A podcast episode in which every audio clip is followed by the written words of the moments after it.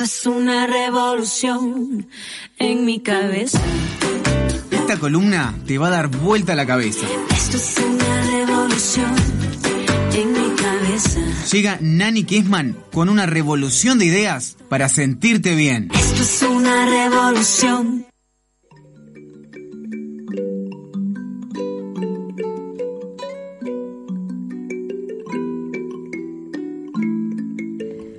Ya está ella con nosotros, Nani Kessman, que viene con las energías recargadas y con muchas revoluciones en su cabeza luego del YOM Conference, que fue un éxito absoluto. ¿Cómo andan, chicas? ¿Todo bien? ¿Cómo estás, Nani? Te hablamos Bien. despacito porque no, no se puede interrumpir este, este, clima momento que de genera. OM. Sí, llegué medio alborotada hoy, pero está, ya bajé. Contanos cómo estuvo esa No, Young el- Conference. El YOM Conference de verdad que estuvo al nivel de, no sé, de cualquier ciudad del mundo de, de avanzada. Este, fue realmente una oportunidad didáctica y formativa a todos los niveles, porque yo me encontré haciendo cosas que capaz que nunca hubiera hecho, como por ejemplo un taller de la voz, cómo a través de la voz vas armonizando los diferentes chakras, cómo las vocales van resonando en distintas partes del cuerpo y cuando uno se dispone como a liberar la voz y a soltar la voz, ¿no? Porque en realidad la voz es libre, pero a soltar la voz, eh, cómo también empieza a sentir un bienestar.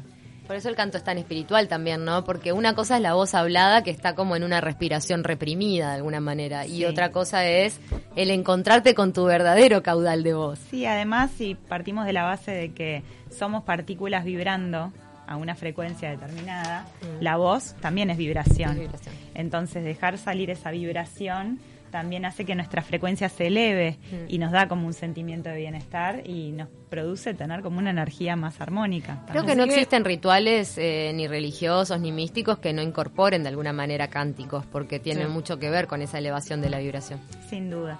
Así que bueno, un taller de la voz divino guiado por Tiana Robledo, que la verdad que fue mágico. Eh, Te sorprendiste vos, vos sorprendí, misma. Me sorprendí. Aparte, empezó diciendo, bueno, ¿quiénes cantan de acá? Obviamente había muchos chicos que cantaban, había líricos entre los que asistimos al taller. Y bueno, y después está, ¿quién no canta? Bueno, yo me considero que me fascinaría cantar, pero tengo que admitir que no, que no puedo. Me salen aullidos, alaridos en vez de, de- no puedo entonar las notas, ni siquiera el hombre. Y de verdad que con los ejercicios y, los diferentes tipos de consignas que nos, nos iban proponiendo, terminé cantando. Terminamos cantando eh, con coro, haciendo cánones, este, haciendo cantos a dos voces. La verdad que fue, fue hermoso y, y nunca hubiera pensado que, que iba a sentir lo, que, lo, lo mismo que me produce una clase de yoga este, cantando. Y después hubo un taller también súper lindo de los que me metí así como por... en Este taller me convenció Manuela da Silveira, que también fue una de las Sí, asistentes. que fue y también Sí. se comió toda la conferencia. Sí, es que la verdad que no, no sabías con qué quedarte porque había tanta propuesta linda, interesante, que, que nada, que no sabías para dónde ir. En tu caso dijiste que el universo te guiara, o sea, donde tú tenías que estar eh, y Sí. lo que hubiese por ahí cerca. Eran tres lugares simultáneos, a mí me tocaba dar mi taller en el Casal Catalá y mm, decidí quedarme ahí por un tema de practicidad los dos días. Este, y bueno, y empecé a tomar lo que había ahí también como, como para decir, bueno, voy a tomar de todo, si no, no, no voy a ir a solo a lo de yoga o, ¿no? Quiero tomar de todo. Y me metí en la clase esta de danza vital con una profe que es una delicia, que se llama Graciela Barros. Y bueno, eh, danza vital porque mm, tiene también un perfil como de estudio psicológico de lo, de lo que es la personalidad, ¿no? De lo que envuelve a la esencia de cada uno, que sería como el núcleo, el ser, y todos los roles que nos ponemos en la vida como para protegernos también y presentarnos al mundo. ¿Ella es uruguaya? Son- sí, es uruguaya. Esa coraza. Sí, ¿Y ¿Danza vital no es lo mismo que biodanza? Es parecido, Parecido. supongo que es parecido. No hice biodanza, pero creo que son todas como de la rama ahí de, mm, de, de lo que es la biodanza, como conectar con el cuerpo y cómo llegar a, a otros lugares. Pero también había algo como hasta de ritual indígena, ¿no? Estábamos, éramos, justo se dio que éramos todas mujeres, de casualidad, y había eso del círculo, ¿no? Eh, Danzábamos como en, en ruedas, ronda. en ronda, y se generó como una energía como simbiótica increíble, que después, claro, como con determinadas consignas terminabas interactuando con, con alguna compañera, este, y mm, de elegir de repente algo, algo tuyo que, que no te gusta, esas cosas que todos tenemos cosas que no nos gustan, que, no, que nos sentimos como que nos obstaculizan la vida, que son como nuestro, Talón nuestro karma, nuestro como, ¿por qué me pasa esto? ¿Por qué siempre hago esto? ¿Por qué? Entonces, eso de contárselo a un desconocido tiene como, no, tiene como eso, li- eso, eso que es tan liberador. Claro. Y, y cuando le contabas ese, ese problema, entre comillas, al desconocido, era increíble la cara, la transformación del desconocido, porque en algún punto todos, todos nos pasan las mismas cosas, ¿no? Impresionante. Y bueno, y ya liberarlo y, y soltar esa interacción y el otro te da un regalo que también el regalo podía ser, no sé, un abrazo, podía ser este un masaje, podía ser un consejo, no sé, tantas cosas, pero era como sacarte una mochila de arriba. Y vos decís, bueno, pero ¿por qué? Hasta podés hablarlo con un amigo, no, no es lo mismo. Cuando lo es como que lo exteriorizás de tu cuerpo, lo movés y lo sacás, Lo lo ahí. vibrás con tu éter, con tu garganta, es es diferente. Mientras Y- que te moves. no, en, en la En otra ese momento era un relato. Sí. Y ta, y la verdad que fue divino, divino. En el medio de, este eh, recuento que estamos haciendo de todo lo que viviste, que me interesa muchísimo, me parece que está bueno tomar nota para de repente seguir alguno de estos caminos. Que hay gente que en, en, en Young Conference entra, conoce y después puede seguir, ¿no? Claro, son clases que se dan, por ejemplo, Graciela Barros da clase acá en Uruguay. Por eso. Este, ahora no sé dónde está dando, pero está en Instagram inclusive, la pueden seguir. Sí, el taller de, también de la voz, Tiana Robledo también hace ceremonias, este, que no sé, la podés llamar y querés hacer una ceremonia con tu grupo de amigos, con tu familia. Es algo Qué divino. Yo ya sé que lo voy a hacer en algún momento, me, pareció una cosa, Ah, para cantar. una vivencia como hermosa. Y todo el festival tuvo eso como de conectar con eh, las raíces, ¿no? Tenía hasta algo como indígena, de, de volver como a- al origen. Inclusive una charla que me marcó mucho del colombiano Juan Pablo Restrepo, que él es eh, acroyogi y también dio un par de, de talleres de, por ejemplo, asanas invertidas, de paro de mano, de todas esas cosas que parecen recontra re difíciles y son re difíciles. ¿Te lograste alguna? Pero sí, Ah, sí. si Nani no la logra, no- tomé y no logré. Sí, no va estuvo nadie. bueno. Pero la charla que dio él este, me tocó muchísimo porque tenía que ver con espiritualidad y ecología. Y mostró unas fotos que fueron muy tristes, muy tristes. El trabajo de un fotógrafo, Chris Jordan, eh, que en las islas Midway, que son unas islas en el medio del Océano Pacífico, en medio de América, entre América y Asia, documentó pájaros que mm, confundidos con la basura, una basura que no sé cómo se las arreglaba para llegar al Hay un océano, continente entero. Sí. confundían esa basura, ese plástico con comida y alimentaban a sus crías con plástico. ese plástico. Entonces él documentó esos pájaros que después más o menos que explotaban, se abrían y veías todas las tapitas, todas las bolsas, todas las porquerías que uno tira y que a veces no es consciente, ¿no? Y decir, bueno, está este papelito de chicle, lo tiro ahí, ¿qué pasa? No pasa nada. No sé cómo eso llega al océano, se lo comen los pájaros. Y esos en el tema pájaros... de, de las bocas de tormenta. En realidad, con todo lo que pasó con Brian Adams, uno caía Claro. en la cuenta de que todo lo que uno tira en la calle, que pasa mucho, cajilla de cigarrillos, colillas, estoy Sí. mencionando un tipo de residuo, todo eso va a la boca de tormenta y termina en el océano. Termina en la Y playa acá- y en el océano. Y acá así. se hizo un estudio hace año y poco, dos años, de lo- de- del sistema digestivo de nuestras gaviotas, porque también, más allá de, de que esto del continente de basura en el Pacífico y todo, pero traigámoslo. acá. O sea, acá, Es- nuestras es que no gaviotas. somos ajenos. Las que eh, tenemos, eh, que decimos, ay, qué divino en el amanecer, ves a las gaviotas de la costa. Hicieron un, un- un estudio donde mostraban el porcentaje de contaminación con plástico del sistema digestivo por la mugre de los montevideanos. La verdad que es tristísimo. Es muy triste y ese, esa sensación de que el ser humano tiene con respecto a la naturaleza de que es inagotable, de que está, se habla, mucho se habla, pero bueno, seguimos viviendo en el planeta, seguimos acá, no tenemos noción de lo que está pasando, este, más allá de algún discurso como el de Greta en, con los líderes en el G8, pero eh, no- nos pasa eso de, de pensar de que es algo que el agua sale de la canilla, nunca se va a agotar, eh, la tierra está, nunca se va a agotar, la comida sigue, no se va a agotar. Sí, hemos decidido Es sistemas como- de producción que no... Sí, es como una ignorancia completa y es como una división, ¿no? De sentir de que una cosa es el ser humano y otra cosa es la naturaleza y somos parte de lo mismo. Y cómo se liga con la espiritualidad y bueno, eh, capaz que en épocas remotas los indígenas como que veneraban, veneraban, agradecían al sol, le rezaban al sol, le rezaban al agua, rezaban para que la lluvia cayera y, y pudieran este, Cosechar. cosechar y, y- y no perder la cosecha. Y ahora, nada, lo hemos perdido, es como... Y esas cosas que a veces necesitas que alguien te las diga desde un lugar así como lindo de, de escuchar, de, de, de verdad asimilarlo para, para poder poner tu granito de arena que más vale que nos empiece a entrar a todos. cabeza, arrancar por ¿no? la separación de los residuos. Claro, por lo menos hacer algo, no no tires el papel del chicle, no lo tires en la calle. No, pero en, en los hogares separar y, y- y fomentar el reciclaje. Sí, también tener tu botellita, no sé, de vidrio para rellenarla o de cómo se llama este material. Está Estos bueno. son los termitos recargables. los termitos recargables, ahí va. Tratar que- de reducir el consumo de plástico. tantas cosas que a nivel individual, ¿no? Y también este ir por lo menos tomando conciencia de que tenemos que dirigirnos hacia una vida con un poquito más de trabajo, pero un poquito más de respeto también, y eso se va a traducir en lo global. Eh, Nani, ¿vas a colgar en tus redes esas fotos que nos estás... eh, Sí, las voy a me da mucha pena porque de verdad que es, es muy triste ver eso, pero sí, lo voy a colgar porque ya que lo mencionamos, voy a colgar una sola foto. Eh, bueno, después otro taller que me encantó, el de Paula Acuña, profe de yoga, adorada. Eh, sabemos que los chakras obviamente que tienen su sonido vibratorio también con mantras se pueden como armonizar y ella combinaba una clase de yoga con, con posturas y los mantras durante la postura. Ah. Entonces, por ejemplo, cuando, no sé, hacías un guerrero que trabaja el chakra raíz, el sonido de, de ese guerrero es lam.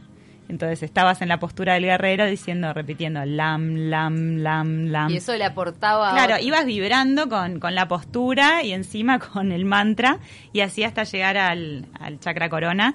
Se los voy a decir por si lo quieren hacer en su casa porque solamente repetirlos y tomar conciencia capaz que cerrar los ojos sentados con la columna recta.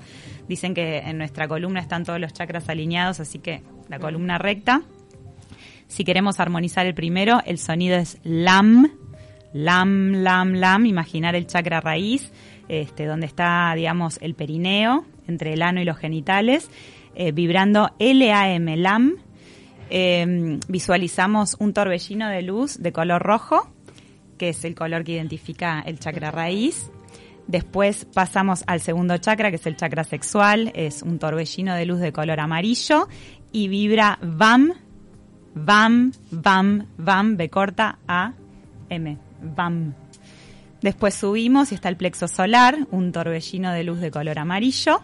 Habíamos dicho rojo, naranja, dije, ¿no? No, amarillo. Perdón, me confundí. El segundo es naranja, el tercero es el amarillo, el color de la bilis, donde está el aparato digestivo, eh, el chakra tercero, donde está el, el estómago, que se conecta también con el poder hacer, las acciones, llevar a cabo cosas. Cuando está bloqueado eh, es como que sentimos que no podemos avanzar, que nada nos sale. Inclusive tiene que ver con aquello que no podemos digerir, las malas noticias. Sí, o cuando digiero. algo es visceral, como se dice, Claro, ¿no? Que, que te lleva a la acción visceral. Sí, este, bueno, un torbellino de luz de color amarillo y el sonido es RAM, R-A-M, RAM.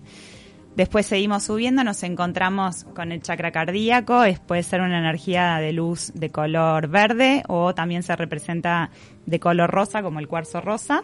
La extensión son las manos, porque es nuestra capacidad de dar y recibir, abrirnos a recibir y dar, ¿no?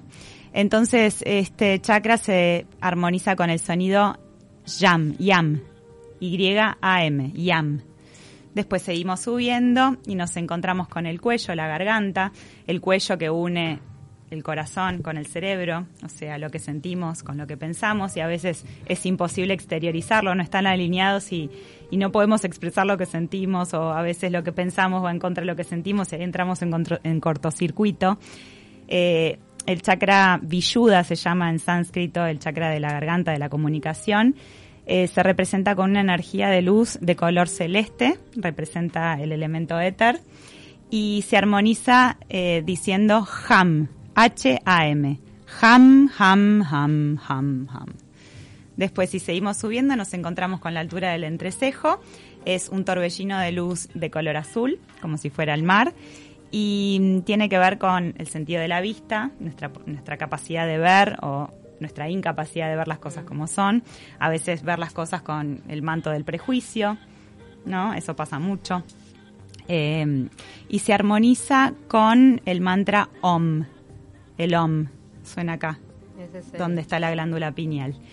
Y después tenemos el chakra corona, que se representa como si fuera una flor, como si fuera una flor que, que nos corona, ¿no? Como si fueran unos pétalos que se abren de hombro a hombro, este, coronando nuestra, nuestra cabeza.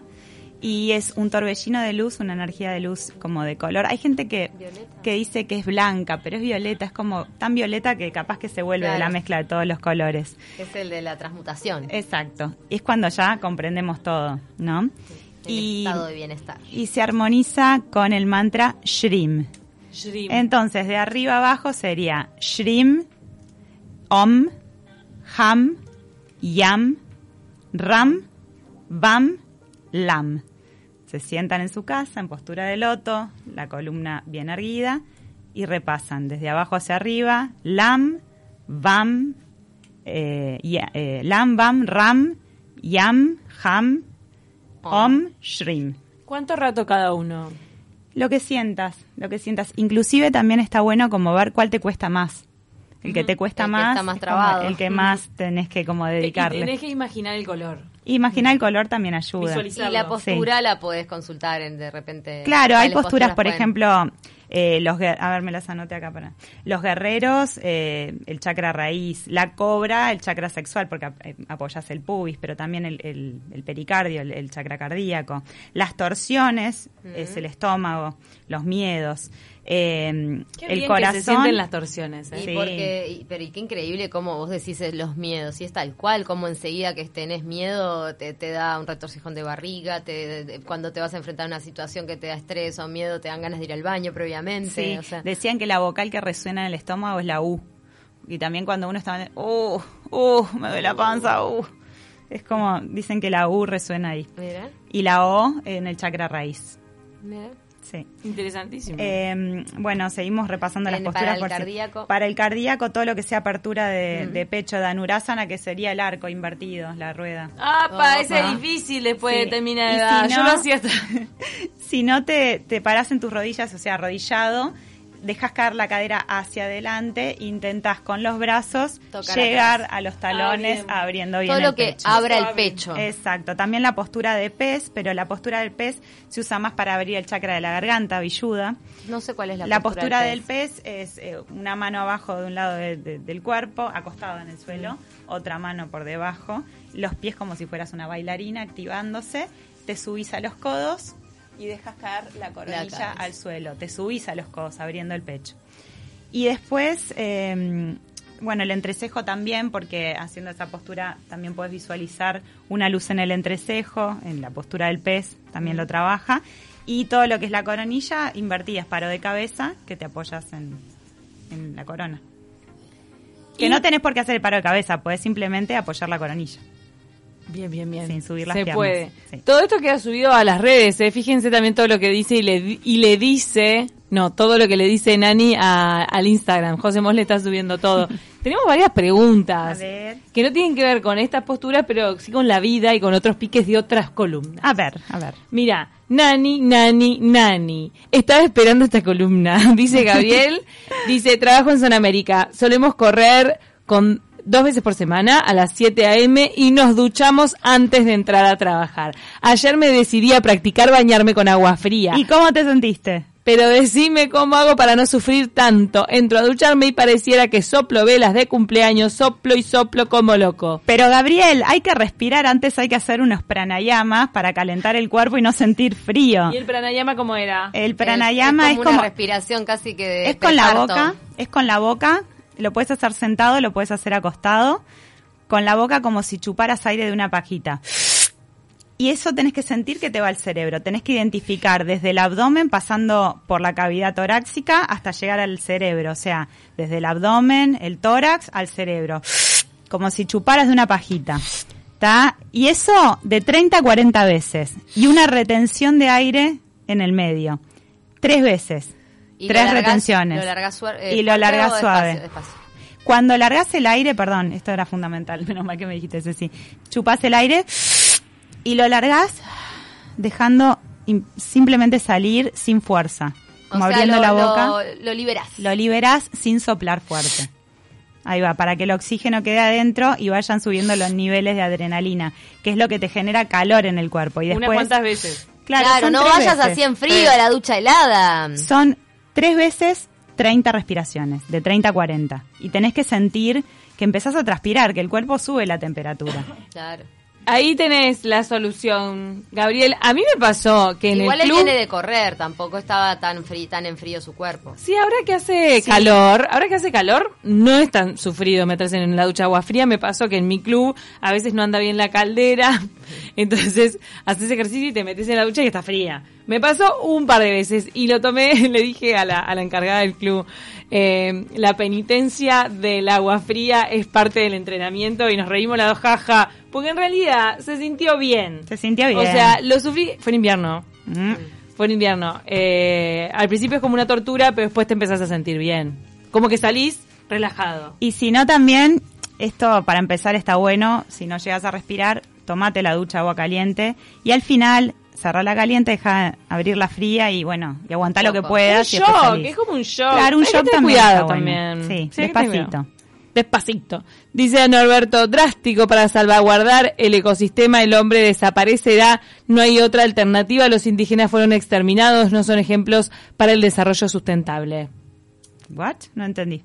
Pero No, si- dice que va a ser drástico que el hombre tiene que desaparecer para preservar el ecosistema, esa es la primera parte de ¿No su va a ser como los mensaje. dinosaurios? Y después que, que los indígenas no, no pueden ser un ejemplo porque fueron exterminados. Eso es lo que le entiendo. En nuestro mensaje. caso, ¿no? Pero en otras culturas otras como culturas están. en Perú, en Colombia. No, no, no sé en qué sentido toma la palabra ejemplo. En realidad lo que- de lo que se habla es como de lo que eran las costumbres antes, de alabar la naturaleza y hoy capaz que no, ponerla al servicio nuestro. Y cómo en el fondo se, se eh, no sé, eso de los dioses, ¿no? Como, como ninguneamos a las culturas antiguas que, ten- que eran politeístas, cuando en realidad el sol es nuestro dios, porque si el sol no está, no existe nada.